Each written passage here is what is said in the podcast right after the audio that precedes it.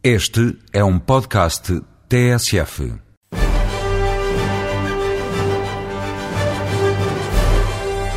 Olá, mesmo os cinéfilos mais jovens, os que já cresceram na geração Matrix, devem ter ouvido algumas vezes o nome de Fred Astaire. Precisamente este senhor que está agora a cantar. When you feel as low as the bottom of a well and can't get out of the mood, do something to perk yourself up and change your attitude. Pois bem, podem perguntar às avózinhas quem era afinal este ator. Decora o nome: Fred Astaire. Foi o rei do bailarico numa determinada altura de Hollywood em que a fórmula de êxito para quase todos os estúdios era a produção de musicais. Cenários grandiosos, histórias muito simples, quase arriscaria a dizer quase sempre iguais, mas filmes de encher o olho e que nessa altura tinham como principal objetivo, para além do entretenimento, chamar o público ao cinema quando a popularidade da televisão ameaçava e muito o negócio da indústria cinematográfica. Isto nos anos 40 e 50.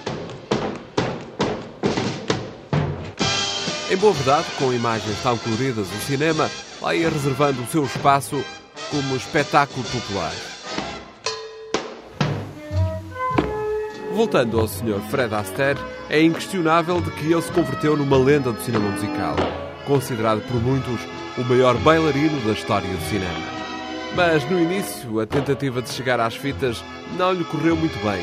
No primeiro casting em que participou, o avaliador escreveu no relatório as seguintes palavras: Este jovem não sabe atuar, canta mal, está a ficar careca, muito embora revele alguma capacidade para dançar.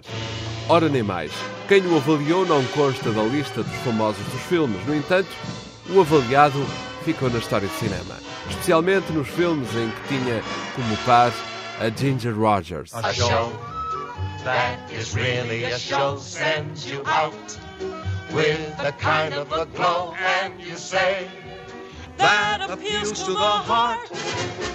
That's entertainment. Esse dia não correu bem a Fred Astaire, ou então o diretor de casting não percebeu o potencial que estava ali a desperdiçar. Numa coisa, o tal diretor tinha razão. O ator e bailarino era de facto careca. Em quase todos os seus filmes tinha que usar um capachinho.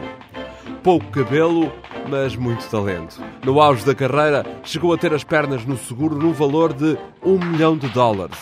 Dançou no cinema até aos 79 anos, quando rodou O Val do Arco-Íris em 1968.